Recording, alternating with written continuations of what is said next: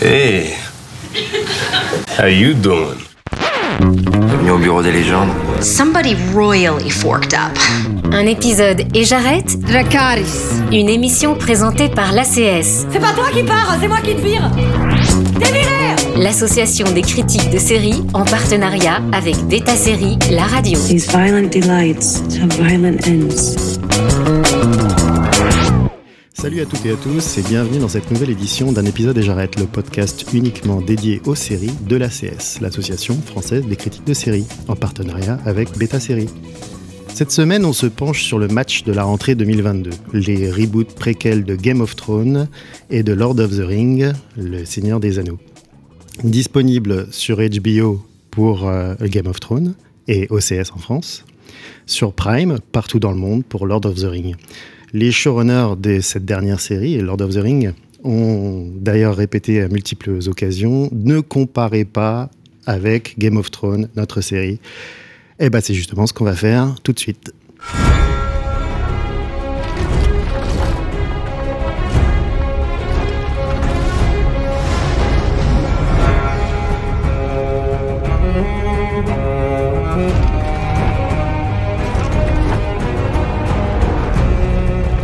Ça, c'était pour se mettre tout de suite dans l'ambiance de ces deux reboots, remakes, préquels qui prétendent proposer quelque chose de nouveau tout en restant plutôt dans la lignée des succès précédents.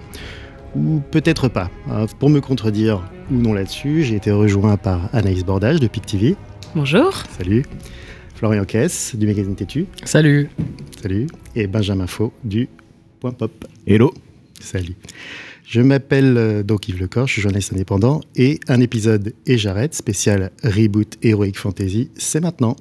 Et pour resituer dans le contexte tout de suite, euh, nous avons euh, d'une part House of Dragons, qui présente l'histoire de la famille Targaryen près de 200 ans avant les événements de Game of Thrones. Quant à Ring of Power, l'intrigue se déroule, elle, plutôt des milliers d'années euh, avant les événements des livres de J.R. Tolkien, Le Hobbit et Le Seigneur des Anneaux. On y suit une foultitude de personnages issus des- de ces deux sagas, comme Galadriel ou Sauron, qui vous rappelleront des souvenirs, et d'autres tout à fait nouveaux et assez nombreux. Donc tout le monde n'a pas la chance d'avoir des pouvoirs magiques. hein. Donc il y en a qui viennent de très loin et d'autres de très près.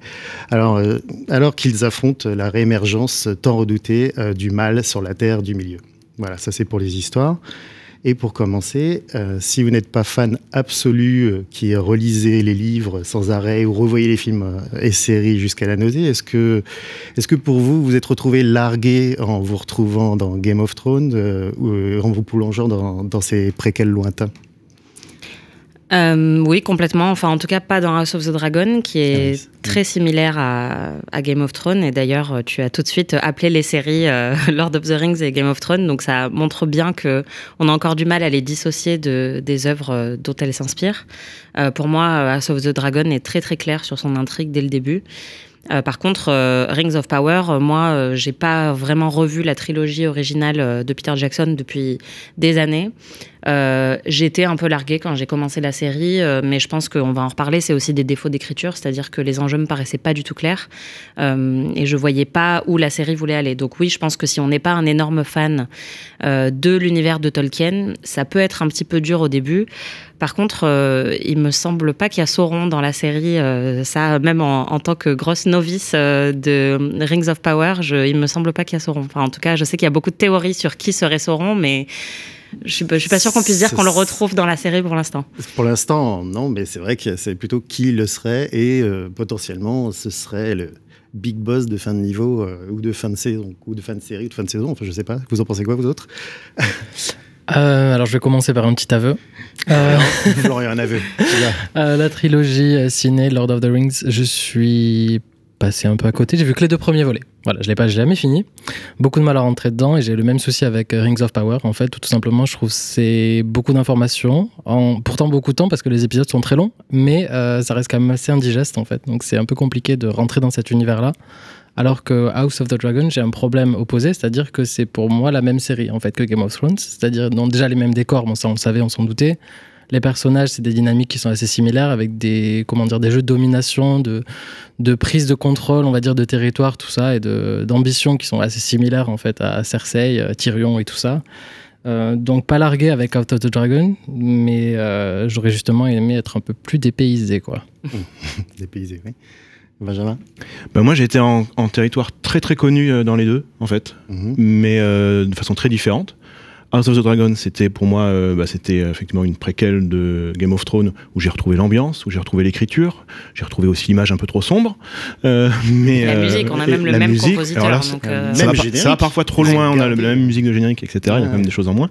Vous êtes en terrain connu, quoi. Voilà, là on était vraiment en, ter- enfin, voilà, en terrain connu. Euh, et pour, euh, pour euh, Ring of Power, j'étais en terrain hyper connu, mais pas vraiment en, terrain hyper connu euh, du, du Seigneur des Anneaux, euh, la trilogie de Jackson ou même Tolkien, c'est en terrain connu de la fantaisie, de, de la fantaisie épique traditionnelle. C'est-à-dire que pour moi, c'est vraiment une série, c'est le B.A.B.A. de l'écriture de, de séries euh, d'heroic fantasy. De fantasy épique, pas d'heroic fantasy, pour être vraiment euh, précis. Mais c'est-à-dire que ça, c'est une série qui a le, le gros défaut d'enquiller les clichés au niveau de l'écriture, de ne pas effectivement donner de, de, de- vraiment de fil vraiment simple à, prendre pour le pour le. Et du coup, qui a le- le cul entre deux chaises, c'est-à-dire qui est vraiment prise. Si on est fan de Tolkien, on va être déçu tout le temps parce que euh, c'est le, le- tout est moins bien écrit que dans Tolkien. Tous les voilà, tous les personnages sont en dessous de ce que c'était avant dans les bouquins, etc. C'est trahi souvent. Il y a des contradictions, etc. Bon, si on connaît Tolkien, on est on est vénère. Si on ne connaît pas Tolkien, bah c'est banal. C'est beau, c'est très très beau. La prod, on en, on en reparlera peut-être, mais la Ça prod peut. est magnifique. mais l'écriture est hyper banale et hyper générique. Quand tu parlais de- d'enchaînement de, clichés, tu penses à quoi? Enfin, Tu as des exemples de clichés euh, d'écriture de séries d'heroic fantasy Enfin, moi, j'avoue que je suis pas, je consomme pas énormément de séries d'heroic fantasy. euh, du coup, ça m'intéresse. euh. Mais tous les personnages, après, euh, c'est vraiment euh, chaque euh, chaque euh, chaque fil en fait dans le dans la série est déjà un fil cliché. Il y a des archétypes. Euh, Il y a des, ar- Des c'est des archétypes et c'est une série d'archétypes. Euh, le le, le proto hobbit qui euh, qui veut aller voir euh, ailleurs, bon bah c'est le c'est le héros de base de fantasy quoi, qui euh, qui en a un, un petit milieu mais qui veut en sortir et qui veut aller voir ce qui, a- ce qui se passe C'est le ailleurs. principe de l'aventurier de base. Exactement, c'est le principe de l'aventurier de base. Galadriel euh, qui, euh, qui, euh, qui, qui est euh, badass, mais en même temps pas reconnu par, ses, par sa hiérarchie, mais qui sait que la raison et qui finalement a raison. Voilà, enfin, il y a- C'est le- et il y a plein de choses comme ça. C'est même un cliché de série, le personnage qui voit la menace, qui est la seule à la voir, tout le monde Oui, la rejette euh, profondément. euh. Bah, c'est vrai que ouais, moi, c'est ce qui me dérange le plus dans la caractérisation des personnages euh, de Rings of Power, c'est que bah, il y en a pas vraiment. Enfin, la, correct- la Ouais. caractérisation est très faible. Euh, je saurais pas euh, vraiment dire quelle est la psychologie de Galadriel, et je sais juste qu'effectivement, elle est construite comme un personnage badass. Ce qui est devenu un cliché creux très rapidement à la télévision. Euh, J'ai envie de voir autre chose que juste euh, voilà Galadriel qui serre la mâchoire et qui dit euh, qu'elle veut y arriver et qu'elle va parcourir le monde pour y arriver. Je trouve que c'est c'est un petit peu léger. Par contre, pour contredire un tout petit peu ce que tu as dit, Florian, moi, ce que j'aime bien dans House of the Dragon, contrairement à, à Rings of Power, c'est que euh, les personnages euh, sont beaucoup plus ambigus moralement, encore plus que ceux de Game of Thrones. Euh, et dans Game of Thrones, surtout au début, on avait vraiment quand même, on, on a toujours eu une ambiguïté morale, mais il y avait des archétypes et les Lannister étaient quand même plutôt méchants, les Stark étaient quand même plutôt gentils. Et là, dès le début de House of the Dragon, ils sont vraiment tous très gris. Euh, il y en a même, d'ailleurs, ça peut être un problème, il n'y en a aucun qui est particulièrement attachant ou très pur, euh, comme un Jon Snow ou un Sam ou une Arya. Mais euh, par contre, euh, il y a euh, plein de personnages qui sont euh, très corrompus dès le début et en même temps fascinants. Et ça, je trouve que c'est très, très appréciable. Et là, tu mets le doigt sur peut-être un des défauts potentiels de House of Dragon, c'est que le scope est beaucoup plus resserré Ouais. que dans Game of Thrones. Game of Thrones, il y avait énormément de personnages, il y avait un enjeu euh, au niveau du continent. Là, l'enjeu, c'est une famille de nobles qui se, qui se déchire. On est sur trois familles qui se, Trois, qui enfin, déchirent c'est en fait, une famille, euh, sur voilà. des pays entiers. ouais, sur le Donc effectivement, on, on- on- pour rentrer dedans, c'est plus compliqué de rentrer dans euh, House of Dragon que dans Game of Thrones, forcément. Et puis c'est plus claustrophobe aussi. euh, C'est Oui. vraiment, euh, c'est que de l'intrigue de cours. On n'a même pas euh, les grands espaces qu'on avait parfois avec Daenerys dans Game of Thrones.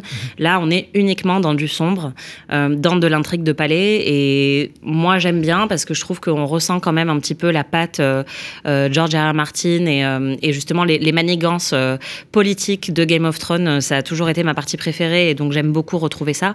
Mais je comprends aussi que ça puisse rebuter certain, parce que euh, bah, on est, pour le coup, les deux séries sont aux antipodes, c'est-à-dire que Tolkien euh, et Rings of Power, c'est la nature, les grands espaces, et House of the Dragon, c'est euh, les petites chambres sombres. Mais quelque part, il y a énormément de rapports sur le fait d'être euh, qui est une menace un petit peu euh, générique, comme ça, qui, qui avait déjà dans euh, Seigneur des Anneaux et qui a dans cette nouvelle euh, version. C'est une menace à venir, donc c'est peut-être pas Sauron, c'est peut-être autre chose. Peut peut-être, ça va être une déception pour ceux qui attendaient Sauron. Mais il y a, y a quelque chose qui doit arriver qui ressemble beaucoup au marcheur aussi, enfin au marcheur blanc de, Oui, c'est vrai. s'appelle de, de Game of Thrones aussi. Cette idée d'une menace qui va réunir tout le monde face à, à un seul adversaire qui était déjà dans Lord of the Ring, dans le nouveau Lord et dans ce nouveau Lord of the Ring aussi. Donc moi, je me suis retrouvé assez proche de. Enfin, j'avais j'avais vraiment l'impression de retrouver un peu l'ambiance de, paradoxalement par rapport à ce que vous dites, de, de, de la trilogie de Peter Jackson. Et, euh, et sur Game of Thrones, par contre, c'est vrai qu'il y avait moins ce côté, ce qu'il y avait d'intéressant dans la précédente Game of Thrones, qui est une suite donc, euh, c'était cette idée qu'elle était, euh, comment dire, que les personnages arrivaient, on ne savait pas quelles allaient être l'implication au fur et à mesure. Il y en a même certains qui ont mis des saisons avant d'avoir une implication quelconque, ou pas du tout. C'était souvent un jeu de déception, euh, cette, cette série. C'était même ce qui pouvait éventuellement séduire.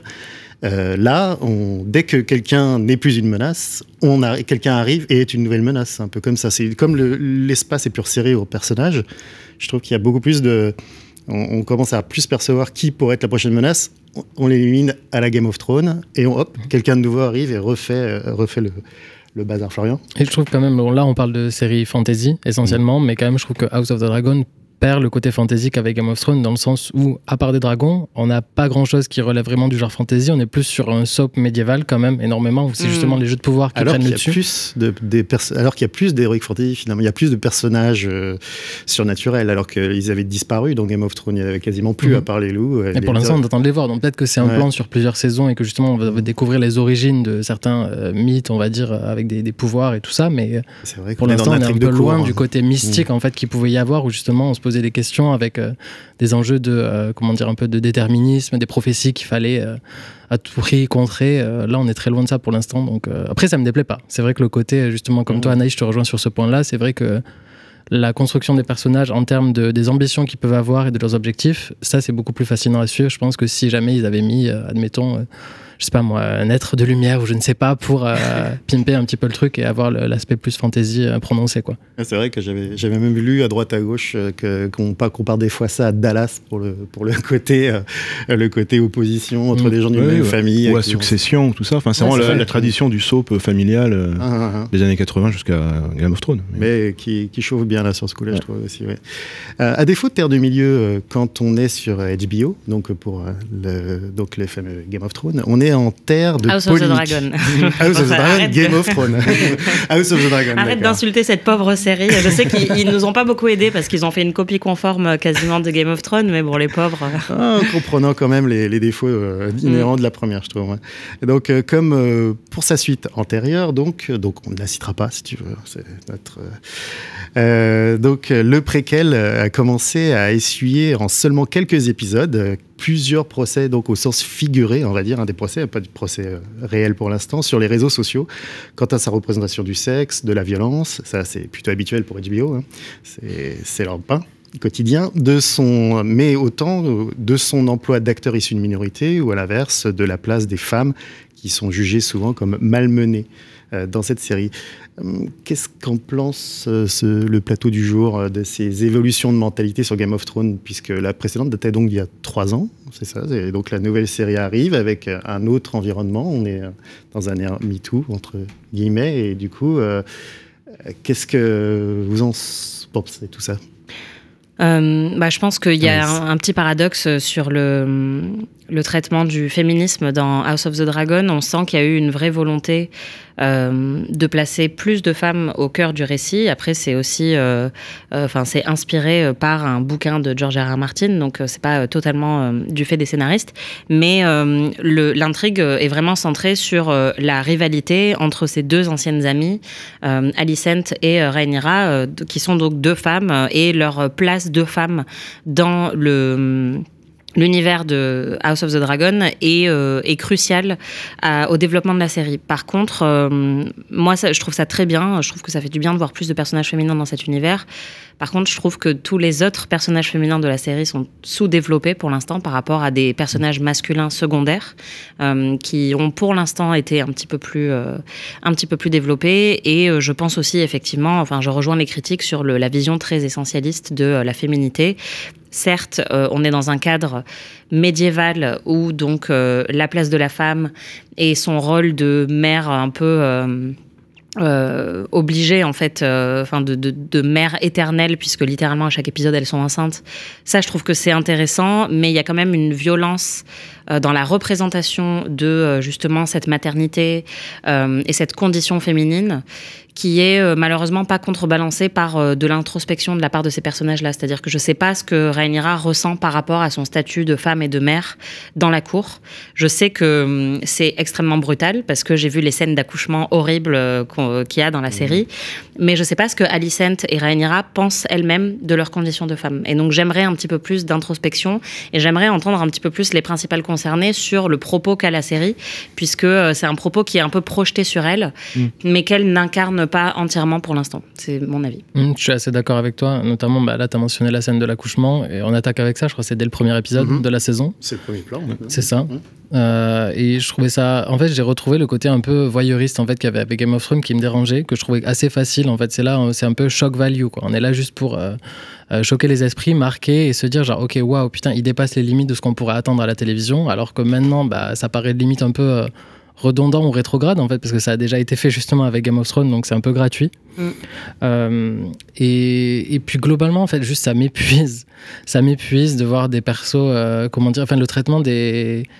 Je sais qu'il y a ce contexte médiéval, en fait. Je sais, j'en ai conscience, et je sais que la fantasy, c'est ça à la base, et que, comment dire, on part de, du concret pour créer quelque chose d'imaginaire et partir plus loin.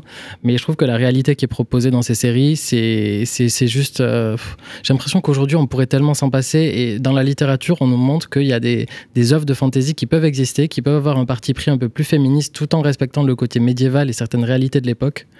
Je pense par exemple au Prieuré de l'Oranger, qui est une saga de Samantha Shannon qui, est- qui a beaucoup marché, qui met en avant des personnages féminins assez forts, des personnages queer aussi qui sont bien traités, mais qui en même temps ont aussi leur lot, je sais pas, de, de dilemmes, de problèmes auxquels ils doivent faire face. Ils sont aussi euh, euh, voilà, violentés par, à certains niveaux, mais, euh, mais c'est traité de manière quand même un peu plus bienveillante et moins gratuite en fait.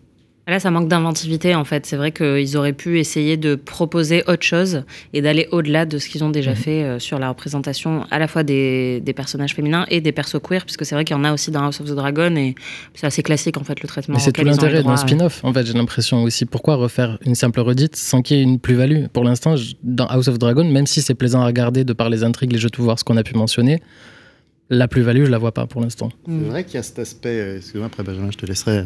Mais c'est vrai que tout cet aspect euh, qui était retrouve, parce qu'une des familles qui, euh, qui, était, euh, qui marque le plus au niveau médiéval et dans ces, sagas heroic fantasy, c'est les Tudors, par exemple. Et cet aspect, euh, être faire un enfant et que ce soit un garçon, être mère et avoir peur de ce qui peut advenir de, sa, de sa progéniture euh, parce qu'elle devient, euh, elle devient menacée à partir du moment où elle se rapproche du pouvoir, tout ça c'est aussi un archétype de médiéval. C'est vrai que ça n'apporte rien de nouveau, mais c'est vrai que c'est un bon moteur à intrigue, euh, à intrigue de palais, quoi, en fait, et, oui, c'est ça. Enfin, il, faut, il faut quand même mentionner le fait que les archétypes euh, sont extrêmement plaisants. C'est pour ça qu'ils existent. On aime bien retrouver des archétypes euh, dans la fiction. Donc moi, j'ai pas forcément de problème avec ça. Euh, Mais c'est plus que j'attends, en tout cas sur la représentation des femmes, euh, j'attends un peu plus d'introspection et de psychologie sur ce point-là spécifique de l'intrigue, puisque je trouve que les personnages sont bien construits pour l'instant dans House of the Dragon. Mais j'ai envie de savoir ce que elles, elles pensent de leurs conditions, euh, qui est assez horrible. Benjamin Bah, ce qui m'avait frappé surtout, et ce que j'avais apprécié en tout cas dans euh, House of the Dragon, c'est que on, se retrouve avec deux, alors effectivement avec seulement deux personnages principaux euh, féminins qui sont très euh, marqués, qu'on voit évoluer, etc. Mais euh, elles se définissent tout le temps en contradiction avec une, enfin en opposition à une tradition, qui est une tradition patriarcale de, de fait, et elles réagissent chacun à leur face- chacune à leur façon. Et, euh, et- effectivement, les deux voies qui sont proposées vont évoluer de manière euh, problématique ou pas, on verra. Mais c'est très intéressant de voir le rapport à la tradition. Et le rapport à la tradition, c'est quelque chose qui est euh, très récurrent dans la fantasy parce que c'est effectivement c'est des, univers médiévaux entre guillemets, enfin des choses qui sont, un peu bah, c'est boomer, hein, c'est boomerland quand même la, fanta- la fantasy globalement, au point que souvent on, peut avoir le cliché de la fantasy euh, de droite, en tout cas réac, par opposition à la, science-fiction de gauche.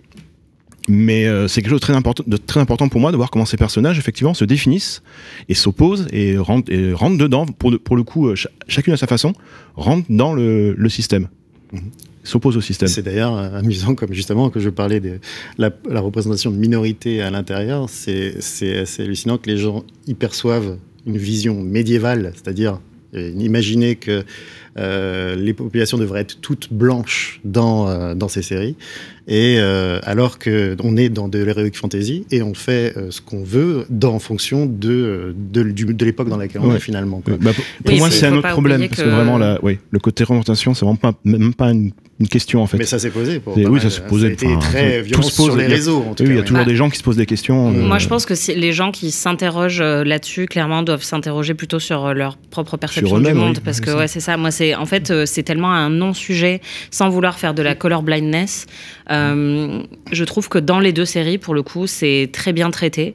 Euh, Enfin, en tout cas, le, fait d'avoir euh, casté euh, ces acteurs-là. euh, non seulement ne pose aucun problème, mais on peut sentir quand même, euh, par exemple, qu'il y a une différence de traitement avec euh, le personnage de l'elfe euh, métis arrondir euh, dans, dans Rings of Power par rapport à d'autres elfes. Donc il y a quand même une petite réflexion sur euh, la place de ce casting-là. Mais vraiment, si ça dérange qui que ce soit, je pense qu'il faut qu'ils se posent des questions euh, sur pourquoi ça les dérange, très clairement. Euh, et sur le- leur, leur biais raciste. Euh, après, euh, je pense qu'il faut aussi euh, pas oublier que justement, enfin, c'est un faux argument de dire que si on veut un univers médiéval, on veut pas de, euh, de personnages racisés. Euh, Enfin, il y avait des personnes racisées euh, euh, dans la vraie vie euh, euh, à l'époque médiévale aussi. Donc, euh, c'est un faux argument euh, qui est vraiment de mauvaise foi. Mais oui, pour moi, c'est un non-sujet, euh, comme tu le disais, euh, Benjamin. Enfin, je pense que se poser la question là-dessus trop longtemps, c'est pas rendre service euh, aux séries, quoi. On Eh est ben, trop ça- long, là, on est trop Ça long. tombe bien justement. on va pas se poser trop longtemps la question. Et on envoie un petit extrait musical là.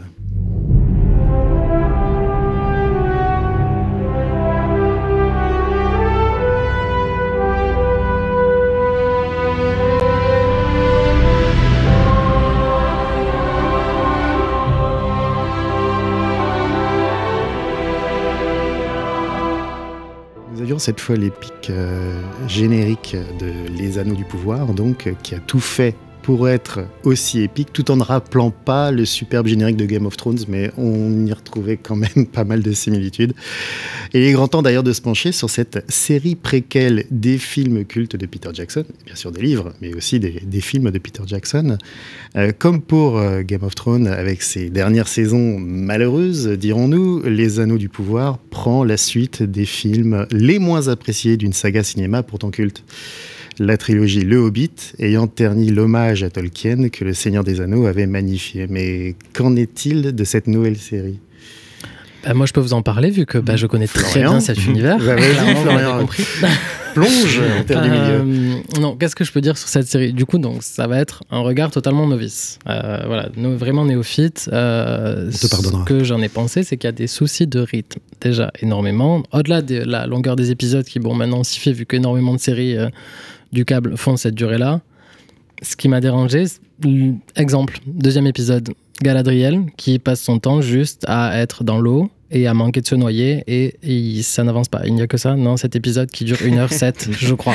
Ça a l'air facile en même temps. Donc, euh, non, non, non, je vais pas la, je vais pas la blâmer. On n'a pas toutes les mêmes compétences en natation, mais C'est euh, mais c'est quand même Merci. assez dérangeant en fait qu'en un seul épisode, euh, l'avancement de son personnage et de son intrigue se limite à ça. En fait, je trouve qu'il y a un petit problème. Pour moi, c'est une scène. Ça, c'est pas le développement de tout un épisode, et je trouve que c'est assez symptomatique de toute la série qui veut prendre beaucoup de temps. Et je pense qu'en fait, elle fait ça tout simplement parce qu'elle sait qu'elle est euh, le Seigneur des Anneaux, en fait, qu'elle est dérivée de ça.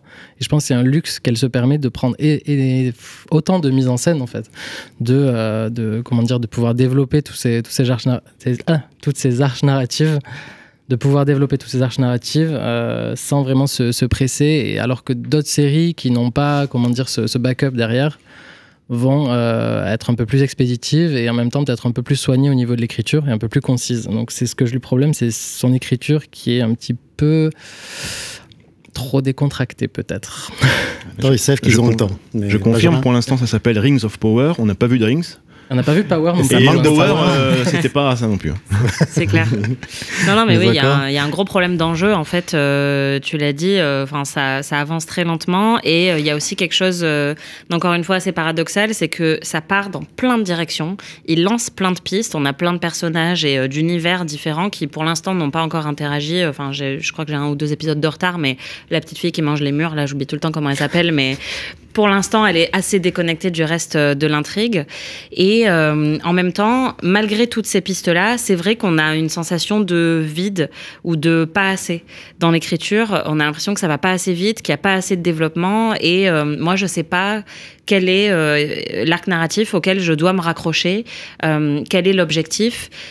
Dans House of the Dragon, l'objectif, c'est le trône, comme dans Game of Thrones.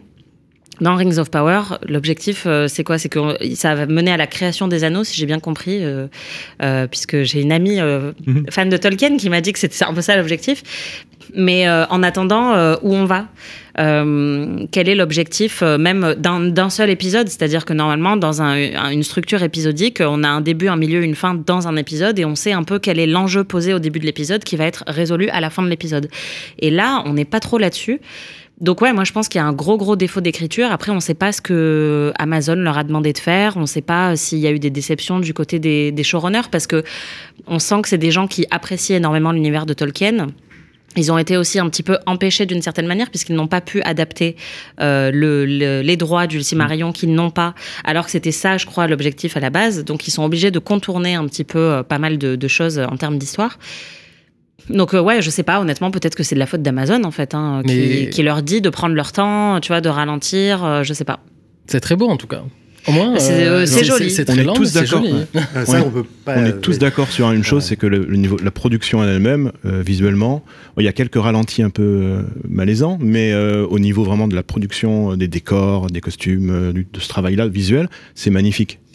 Euh, moi, j'ai un- une petite réserve euh, visuellement. je trouve que les, les décors euh, sont vraiment magnifiques à chaque fois quand on est dans des plans larges, Ouais. où on arrive dans l'univers. Ah, et il c'est vrai qu'en plus, c'est très éclairé, beaucoup mieux éclairé que dans Game of Thrones et House of the Dragon. Donc, on a vraiment le plaisir de. des lampes. Ouais, c'est ça. Non, enfin, on a, et ça correspond, je pense, à l'univers de Tolkien aussi. C'est-à-dire qu'il y a énormément de lumière, euh, littéralement, mais euh, c'est extrêmement beau. Par contre, quand on est dans des plans plus resserrés, et notamment à Numénor, moi, je, j'ai été dérangée parfois. Je sentais un peu euh, le côté décor, euh, notamment sur euh, les canaux, les trucs comme ça, qui moi m'ont évoqué Las Vegas en fait, euh, et le- la, la reproduction d'une fausse Venise euh, à Las Vegas. vrai. Euh, du Parfois, coup, je trouve que la lumière, justement, ne, ne joue pas toujours en leur faveur, quoi, parce qu'on voit un petit peu trop euh, les, les, les efforts de production euh, dans, dans certains plans. Mais du coup, on peut vraiment se demander où est passé l'argent, parce que c'est quand même, c'est ça le problème aussi de, de Ring of Power, c'est que Rends ça nous, a été, ouais, ça nous a été présenté comme la série la plus chère, euh, Ouais. euh, voilà. Et on a quelque chose qui est très, quand même très beau globalement, Euh, mais on espère que, alors c'est pas le casting qui a pris beaucoup d'argent, parce que c'est des gens qui sont plutôt pas mauvais, mais qui sont pas connus.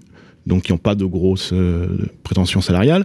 Et les scénaristes, bah, c'est le point faible. Le scénario, c'est comme le point faible de la série. C'est euh, à ce, niveau-là, c'est assez, euh, c'est assez fort. Alors après, ils ont eff- effectivement, c'était leur première, c'était leur première grosse euh, production. Enfin, c'était le premier vrai gros travail de scénario. C'était peut-être un peu gros pour eux. Euh, après, c'était aussi, du coup, on attendait énormément de choses. C'est- Ça passait après le, le Seigneur des Anneaux. C'était la plus chère de, du, du- de, de l'histoire. C'est la pression est énorme. Oui, c'est ça, on compatit, quoi. Et moi, j'ai le, j'ai eu eu la réception inverse. J'ai eu la, ré- la- la réception inverse de Florence, c'est-à-dire que j'arrivais en quasiment, je connaissais la fin puisque je connais le, je, je connaissais le, le, le- les, perso- les, les personnages de l'œuvre de, de Tolkien. Je sais où ils vont, je sais, ce- je sais ce qui va se passer, je sais comment ça va finir cette histoire. Euh, Tu peux leur euh, donner un petit et carte pour qu'ils puissent avancer un peu plus vite, ça sympa. Exactement. Et du coup, moi, ce que j'ai, j'ai même vécu par souvent euh, comme euh, pas mal de, de, de fanservice ou de choses d'origine story forcée. C'est-à-dire qu'on a l'impression que tous les personnages qu'on a aimés dans Le Seigneur des Anneaux, eh ben, on, va, on va nous raconter le début. Hmm. C'est, euh, et alors que personne se posait la question parfois, parce que en fait, Galadriel et des choses, bon, est-ce qu'on, est-ce qu'on voulait vraiment tout savoir? Non. C'est le même principe que, que Han hein. Solo dans Solo, dans la, le, le Solo. Est-ce qu'on voulait savoir pourquoi il s'appelait Solo? On n'est pas, je suis pas sûr. Euh, là, c'est la même chose. Gandalf, on va avoir l'origine story de Gandalf, on va de Sauron. Voilà, voilà, on a toutes les origin story. C'est un poids, c'est énorme. Ça les empêche de d'être un peu originaux sur d'autres trucs. Et ils ont aussi le fait que effectivement, c'est Amazon, c'est du grand spectacle. C'est pas du tout comme euh, House of Dra- of Dragon qui est quand même ciblé euh, quand même bah, c'est des, adultes on sait qu'on va avoir un, niveau de violence un niveau d'intrigue voilà là il faut que ce soit pour tout le monde et, euh, et, ce que j'ai pensé, c'est que vraiment moi quand j'ai vu, quand j'ai commencé à regarder Le Seigneur des Anneaux, euh, je me suis dit que et peut-être si j'avais 12-13 ans, que c'était ma première euh, série de, fantasy, que je n'avais jamais lu de fantasy, que je connaissais aucun cliché ni rien, bah j'aurais aimé.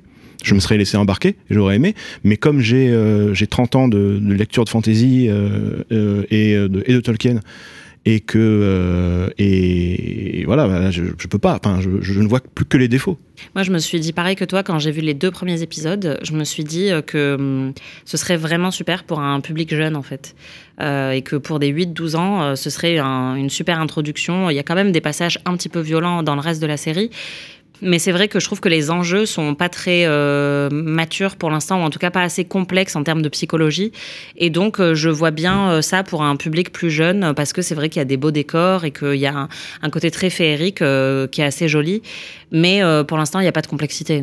Et même en termes d'enjeux, il y a des choses pour lesquelles je trouve House of Dra- of Dragon et Martin en général dix fois meilleur, c'est que le manichéisme, quand même, qui n'est pas aussi marqué chez Tolkien, mais qui est déjà un peu celui de, des films de, Peter Jackson, et qui, là, c'est énorme. On est dans une, dans un- dans une série où euh, les gens qui veulent faire la guerre ont toujours raison. C'est ça, en fait. Ils ne savent même pas pourquoi ils veulent faire la guerre. Enfin, en tout cas, ils n'ont pas de raison. euh, ils ont une raison, euh, enfin une raison dans leur tête. Ils pensent que c'est que le mal va revenir. Il a voilà, rationnellement, il n'y a aucune chance, il n'y a auc- auc- aucune trace. C'est Colin Powell avec son, son machin euh, à, l'ONU, et c'est eux qui ont raison, parce qu'on connaît la fin et on sait que c'est eux qui ont raison. Oui, alors qu'on sait que. Tolkien a été euh, enfin très marqué euh, par euh, euh, la guerre Oui. et, euh, et justement, enfin, c'est pas du tout ce discours-là, il me Bah semble. non, c'est même enfin c'est carrément anti, euh, anti-militariste. Voilà, c'est ça, C'est ouais. autre chose. Enfin, c'est Et ce qui est beaucoup plus marrant par complexe. rapport à ce que vous disiez, pour finir, c'est que toutes ces lenteurs, toutes ces, toutes ces, tout ce temps perdu dans Lord of the Rings, c'est quelque chose qui aurait pu être reproché au début de, de Game of Thrones, euh, la première série. On- la distance entre les personnages, le temps qu'il fallait pour qu'ils se trouvent, les saisons La- entières avant qu'ils puissent ouais. se croiser. Et euh, pourtant, là, ça passe plus, alors que sur, euh, sur, sur Lord of the Rings, alors que sur, euh, sur Game of Thrones, ça, ça passait bien. On, avait, on a apprécié, et on a Mais plus apprécié quand ça s'est accéléré bien du coup. écrit, en fait. Enfin, ouais. ouais, voilà, si c'est bien Ouais. écrit, il n'y a pas de souci. ouais. Moi, je veux bien attendre cinq saisons avant qu'ils se rencontrent, mais euh, si c'est mal écrit, euh, je m'en fiche complètement. La première saison de Game of Thrones était déjà un petit peu lente, en vrai, hein, on peut se le dire. Euh, elle s'appuyait sur un livre déjà, donc elle avait déjà une structure très marquée. Euh, ils ont quand même tourné deux pilotes dans Game of Thrones, donc ils ont complètement raté le premier, ils ont tout recommencé.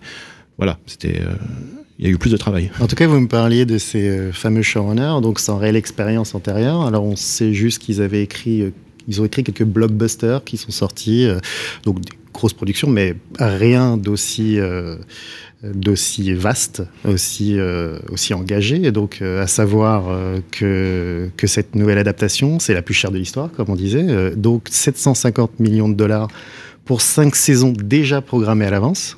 Ça, ça a été donc organisé par contrat. Patrick McKay et J.D. Payne, donc ce sont les deux showrunners, et ils se sont euh, récemment exprimés sur euh, leur adaptation du, Seigneur des Anneaux, euh, Les Anneaux du Pouvoir donc, qui a déjà entamé le tournage de sa deuxième saison. Ils n'ont pas les mêmes problématiques que la plupart des showrunners, à savoir vous êtes chiant, vous a, ça marche pas, on change, on saute. Ils ont déjà donc commencé la deuxième saison et c'est intéressant de les citer là pour le coup par rapport à ce que vous disiez justement. Donc je les cite. Les voyages peuvent être difficiles chez Tolkien. J'espère que les gens auront la patience de s'installer dans l'épopée.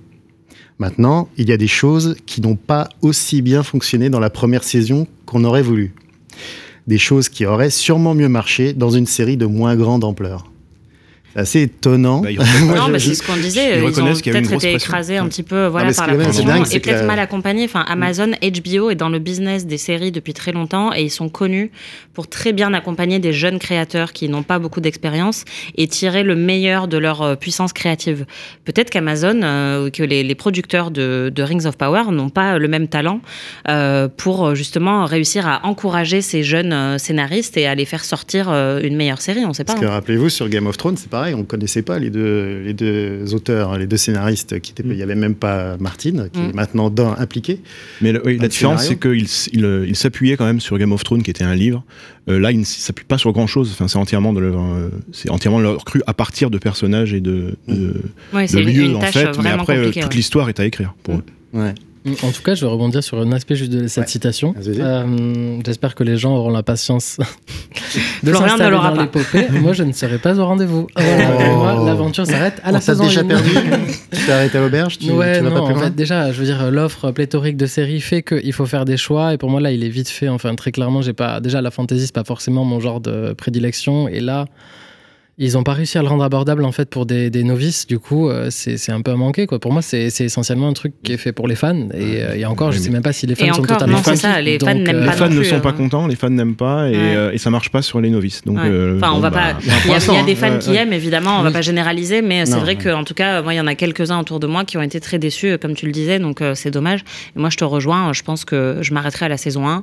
Et comme ça m'est arrivé avec certaines séries, si au bout de certains épisodes que j'ai ratés, je vois qu'il y a un énorme buzz ou que des critiques disent que ça s'est amélioré ou qu'il y a eu un changement de direction, Mm. peut-être que je me remettrai dans, euh, dans le fauteuil. Mais pour Ouais. l'instant, oui, je pense que je vais attendre de voir la fin de la saison 1 et puis après passer mon tour. Ils vont avoir Ah là, un souci ont- aussi. Ils n'ont pas le temps de, de, de, de reprendre le, le travail finalement, puisqu'ils ont Ouais, déjà commencé, avant Oui, même que les avis étaient aussi, euh, soient Ouais. aussi euh, violents. c'est annoncé pour euh, dans assez longtemps, je crois que c'est dans- il va y avoir deux ans, dans, dans deux ans, je pense, la saison 2. Ça n'aide pas. Et ça Mm. n'aide pas du tout. Parce C'est à la française, là. Pour, voilà, pour euh, re- reprendre en route, euh, parce qu'on n'est pas convaincu par saison 1 et attendre deux ans et recommencer. Euh, Euh, petite parenthèse, moi j'aime beaucoup ce que fait, euh, ce que fait euh, Amazon, euh, ce que je- j'aurais voulu à l'époque sur Game of Thrones, euh, de mettre des descriptifs des personnages, des clans, des tout ça. Ils ont sur, le, sur leur panneau, euh, sur leur menu, en fait, euh, on retrouve vraiment tout l'environnement avec les personnages, les évolutions, et ça, ça aide un peu parce que Game of Thrones, euh, j'étais obligé d'aller des fois chercher des organigrammes Oui. sur, sur Internet pour m'y ouais, ça, retrouver. oui. Avec tous ces noms ultra compliqués. Euh, je Et sens qui se que ressemblent en plus. Ils se ressemblent, ils se ressemblent. pas dans la même famille, ils se ressemblent tous. pour aider.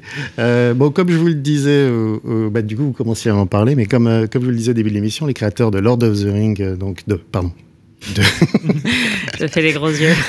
fait les gros yeux, c'est à l'audio, mais c'est des gros yeux, là, c'était vraiment des C'est gros. Rings of Power. Donc, euh, nous ont demandé de ne pas comparer leur show avec Game of Thrones, qui compte euh, deux épisodes de plus, mais au final, vos préférences, bon voilà, je les vois à peu près. hein. je crois que je dessine vite fait, mais pour vous, qu'est-ce qui, qu'est-ce que, par exemple, on pourrait, on pourrait essayer d'un petit peu plus amortir que vous êtes euh, sur Game of Thrones, qu'est-ce qui a été fait de mieux que les deux dernières saisons? Euh, Parce que les deux dernières saisons, c'était considéré un Tu peu veux dire sur euh, House Bah, of the Dragon, qu'est-ce qui est mieux que la fin de la Game fin of de Game of Thrones? Thrones. C'est ça, c'est euh, les deux dernières saisons. Bah, en fait, que- euh, c'est plus euh, contenu. Donc, euh, déjà, euh, en fait, les deux dernières saisons de Game of Thrones sont allées très loin dans l'épique euh, et dans le spectaculaire et dans beaucoup de scènes de bataille, quitte à un petit peu écrabouiller la timeline, aller très très vite et donc perdre la psychologie très fine qu'on avait au début. Là, on est pour le coup beaucoup plus sur de la psychologie. Ils ont essayé de mettre une scène de bataille au début de la saison pour nous accrocher un petit peu et nous dire attendez, regardez, on est toujours là. On va toujours vous montrer des scènes un peu gore, mais au final, ce qui est intéressant, c'est les intrigues euh, de palais. Et euh, donc, moi, je pense que ça, c'est beaucoup plus euh, contenu, beaucoup plus euh, understated euh, que, que ce qu'on a eu dans les deux dernières saisons de Game of Thrones. Donc, euh, j'ai hâte de voir euh, si ça va continuer dans ce sens-là. Mais je suis entièrement d'accord avec euh, ceux qui disent qu'il ne faut pas comparer les deux séries. Parce que pour le coup, euh, c'est deux publics totalement différents, c'est deux écritures totalement différentes, c'est deux références de fantasy totalement différentes. Et c'est alors oui, le, le point commun, c'est ça se passe dans un monde qui n'existe pas. Voilà, c'est tout. Mais c'est absolument comme si vous compariez euh, The Shield et Colombo parce que c'est des séries policières. En vrai. Et on, personne ne penserait à les mettre l'une en face de l'autre. Là, c'est. Oui, elles ont pas les mêmes objectifs, Mais en Elles ont fait. pas les mêmes objectifs. L'influence du Seigneur des Anneaux sur Game of Thrones, elle existe, elle est obligatoire, Bah, quelque part. Même elle si. existe parce euh, que c'est arrivé après et, et effectivement George Martin et c'est contre. construit en contre- opposition, Ouais, c'est construit ouais. contre pour, pour proposer autre chose. Dans, Ouais. dans les années 80, la fantasy, c'est effectivement, c'est complexifié et c'est beaucoup durci. Euh, parce que Tolkien avait dominé euh, pendant 15 ans euh, l'intégralité de la littérature quoi, Mhm. euh, de fantasy. Mais Et du coup, c'était voilà, voilà, il y avait il y a eu le, le, le- le mouvement, inver- le mouvement inverse quoi. Un- mais euh, là, on se retrouve vraiment avec deux, deux branches de fantasy totalement différentes, Mhm. qui ne parlent pas aux mêmes personnes, qui ne devraient pas parler aux mêmes personnes, qui aucune n'est censée être fait pour tout le monde, parce que contrairement à ce que le Anneaux, enfin le Ring of Power a un peu envie de faire, euh, bah non, on peut pas faire rentrer tout le monde, et c'est pas grave, ça devrait pas être grave. Euh, mais on devrait pas les comparer, non, parce que c'est pas les mêmes attentes. Et comme d'habitude, on peut à nouveau porter le blâme sur euh, les diffuseurs. C'est quand même eux qui ont décidé bah, de les passer au même moment, de les sortir au même. euh, Tout à fait, oui. Et quelque part, ils l'ont voulu, quoi, cette, euh, cette opposition. Voilà, c'était vra- c'était vraiment bon. bah, on, on a deux réussites euh, obligées parce que effectivement euh, les deux c'est des des, des, séries qui tellement grosses qu'elles ne peuvent pas rater. hein, Mhm. C'est euh, too big to fall normalement. Euh, ouais, voilà.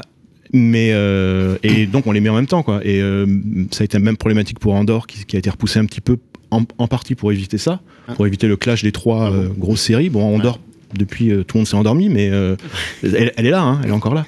Mais que tu regardes par exemple une série comme Witcher, qui peut être euh, un équivalent Heroic Fantasy, le...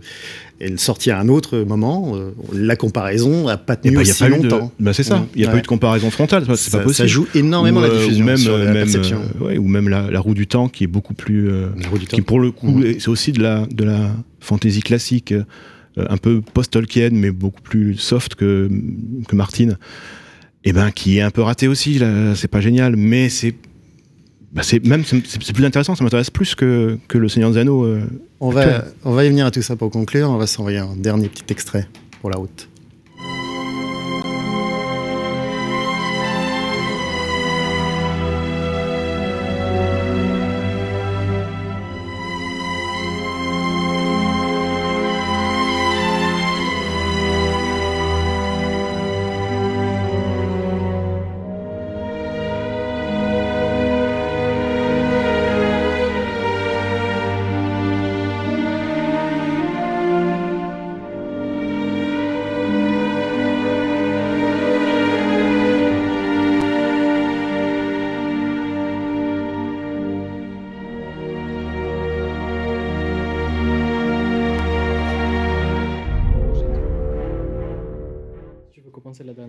Du coup, c'est le moment, euh, euh, comment dire, plutôt histoire d'élargir un peu. euh, ce euh, on va vous proposer quelques.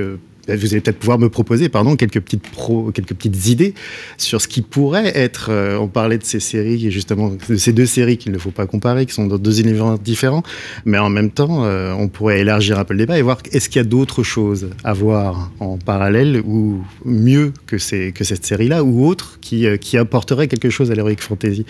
Par exemple, Benjamin, t'aurais un petit truc? Pour nous Qu'est-ce que tu conseillerais en ce moment? Ou même ancien, n'aie pas peur.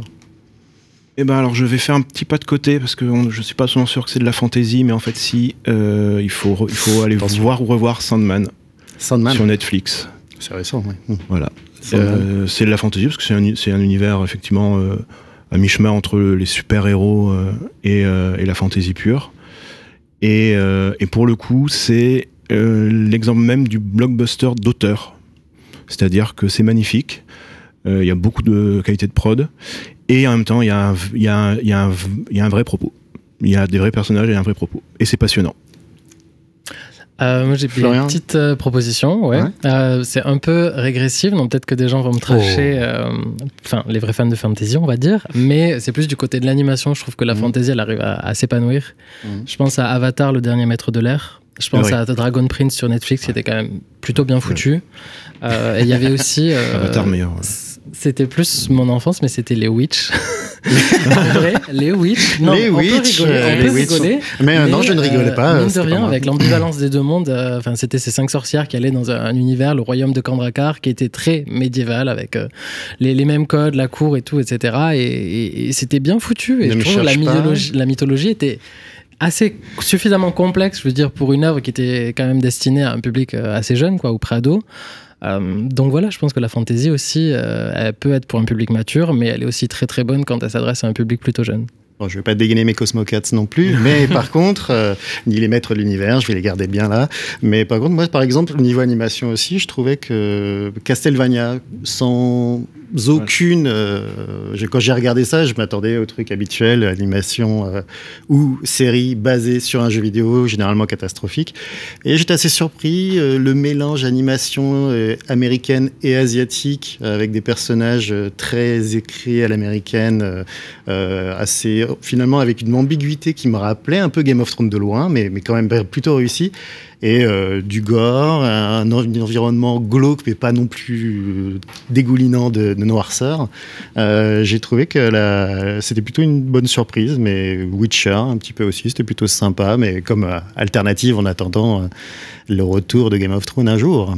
Anaïs, toi, t'avais pas idées là-dessus Non, moi j'ai pas, euh, j'ai vu aucune des séries que vous mentionnez. Euh, Sandman est sur ma liste euh, et il faut vraiment que je la voie. Je sais que ça va me plaire, mais euh, qu'on a sinon, fini là, ouais. tu- Mm. Ouais, euh, je je suis pas trop. euh, Enfin non, j'ai j'attends des adaptations de romans de fantasy que j'ai beaucoup aimé et qui n'existent pas pour l'instant. Mais euh, sinon, dans ce qui existe à l'heure actuelle, j'avoue que c'est pas ce que je recherche le plus euh, en termes de genre euh, sériel. Donc en gros, si vous avez avec vos enfants Lord of the Ring, entre vous, Les Witch. c'est ça. et du coup, tu fais bien de parler, c'est le moment de la carte blanche. La carte blanche de l'ACS. Euh. C'est le moment du coup de cœur ou du coup de gueule de ce numéro, et c'est Florian Caisse qui s'y colle du magazine Tétu.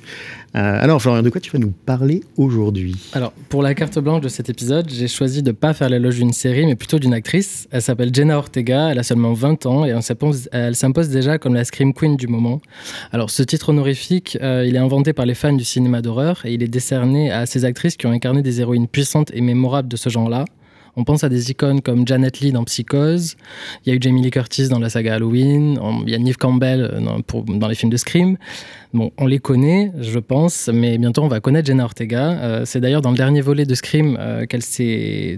Enfin, qu'elle a tout simplement explosé, même si elle avait déjà fait ses preuves dans The Babysitter Kill- Killer Queen sur Netflix, bon, qui était un film pas ouf, je vous l'accorde, mais euh, qui mérite d'être regardé juste pour sa performance. Ou son titre On va rien dire. Mais euh, elle a aussi euh, été dans X, euh, qui est bon, sorti l'an dernier aux États-Unis, mais qui arrive enfin en salle là, le 2 novembre en France. Mais ce qui m'enthousiasme le plus, c'est de découvrir sa performance dans Wednesday, qui est la série de Tim Burton pour Netflix, qui est dérivée de l'univers de la famille Adams. La bande-annonce, pour l'instant, c'est tout ce qu'on a vu, mais elle laisse présager une fiction à la fois sombre et décalée, dans la lignée des nouvelles aventures de Sabrina, avec un personnage d'anti-héroïne torturé, émouvant et sérieusement barré, que Jenna Ortega, je pense, va incarner avec brio. Et elle sera aussi dans le sixième volet de la saga Scream, mais je vais pas en dire plus, parce que j'ai pas envie de prolonger ce podcast qui est suffisamment assez long. et euh, voilà, je pense qu'on fera un épisode à part sur Scream un jour, euh, si la série revient. Grave. Sans problème.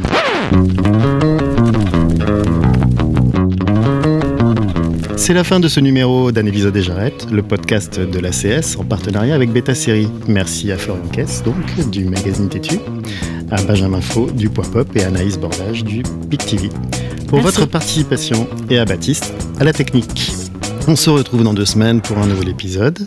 D'ici là, n'hésitez pas à nous mettre le plus étoile possible ou un petit commentaire, ça fait toujours plaisir. Un épisode et j'arrête, une émission à réécouter et à télécharger sur Beta Série, la radio et sur tous les agrégateurs de podcasts.